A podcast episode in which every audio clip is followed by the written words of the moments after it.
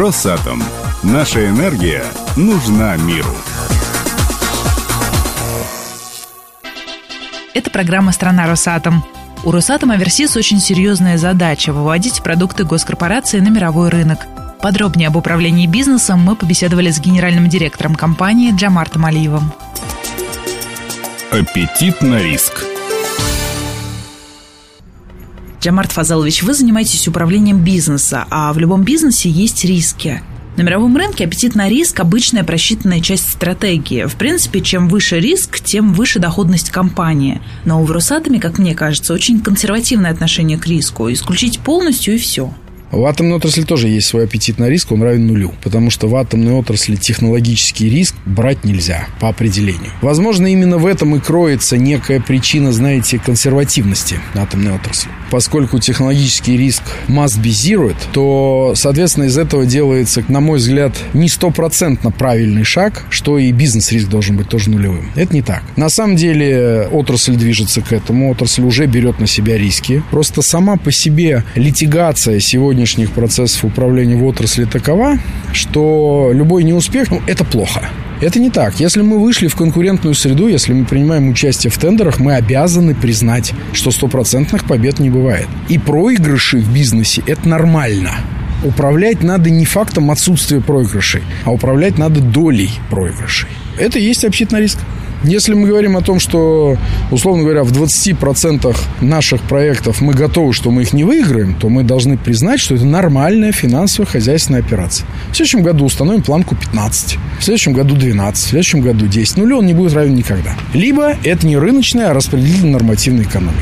Разве распределительная нормативная экономика еще актуальна? Мне кажется, что она в прошлом, в современных реалиях ее нет она есть и она точно будет всегда, потому что не может существовать рыночной экономики, например, в сфере ГОЗа. Это исключено. А поскольку я не знаю, естественно, ни натуральных, ни стоимостных показателей, но знаю, что это существенная часть нашего бизнеса, то очевидно, что существенная часть нашего бизнеса всегда останется распределительно-нормативной. Здесь, на мой взгляд, успех заключается в грамотной комбинации методов управления одним видом бизнесов, одной группой бизнесов и других видов бизнеса, другой группой бизнесов. И я не вижу вижу, честно говоря, здесь какого-то мировоззренческого конфликта или какого-то когнитивного диссонанса. Ну, просто традиции отрасли таковы, что это непривычно, что это непонятно, что это некомфортно. Ну, другого варианта нет. Мы все равно к этому будем идти. Профиль рисков, который мы готовы будем на себя принимать, скорее всего, будет консервативный. И это нормально. Просто, понимаете, это же не риски по дешевым быстрым проектам. Проекты длинные, проекты дорогие, поэтому я не исключаю, что аппетит на риск у нас будет несопоставим с конвенциональной энергетикой, а уж тем более там с какими-нибудь торговыми бизнесами. Но он точно не должен быть равен нулю. Он уже, в принципе, и сегодня не равен нулю. Ну, просто это еще, как сказать, не легитимизировано в отрасли. Если говорить о неокрах Росатома, вот какая сейчас более характерна картина? Идея хорошая, но реализация не в лучшей форме? Или реализация на высоте, но сама идея не так интересна? Может быть, вообще есть поле невостребованных неокров? Неокр может быть только востребованным. Он может быть востребован самим научным институтом, если у него не нулевой аппетит на риск, если ему разрешено принимать рисковые решения. Что касается вопроса или-или, и так, и так. У нас есть проблемы с реализацией, на мой взгляд, но у нас нет дефицита хороших идей. Я бы даже сказал так, у нас, может быть, есть необходимость эти хорошие идеи ранжировать и приоритизировать, потому что у нас их, на мой взгляд, слишком много. Если оценить с точки зрения рынка проект «Прорыв», высокотехнологичный проект, у которого есть определенные трудности именно в реализации. Знаете, в бизнесе есть точка принятия решения go, no go, а есть точка принятия решения bit, no bit. Это разные точки.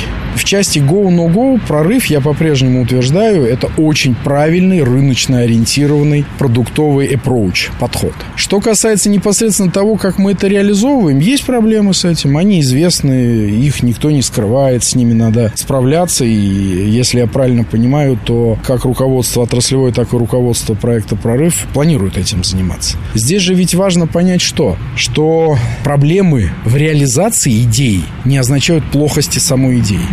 Идея прорыва реально рыночная. Это реально правильно подмеченная ниша, причем ниша глобальная.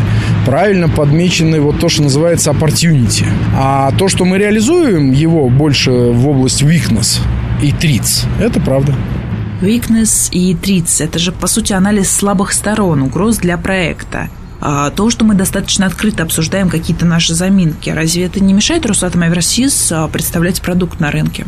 Нет, наоборот, помогает. Открытость, вот смотрите, бизнес как бизнес, бизнес не как делание дела, а бизнес как делание денег – он всегда приветствует открытость. Если мы открыто заявляем о том, что у нас на сегодняшний момент времени есть необходимость поуправлять издержками на Брест, например, или на СВБР, то это гораздо лучше, чем если бы мы делали загадочное лицо, отвечали не для комментариев. Бизнес боится неопределенности бизнес в принципе построен на неоднородности позиции. Если люди видят, что менеджмент понимает риски, менеджмент признает состояние дел, менеджмент разрабатывает некие способы управления теми или иными проблемами, а на другой чашке весов менеджмент, который просто улыбается, проходит мимо, садится в машину и говорит, у нас все хорошо, но при этом очевидно, что все хорошо не является, потому что, как говорится, если ты умный, то почему ты бедный? Во втором случае рассчитывать на сколь-нибудь уместную рыночную акцию акцептируемость действий менеджмент не приходится. Совершенно не приходится. Нам еще предстоит поднимать внешние фонды. И в этой ситуации однозначно хорошо, что мы открыты.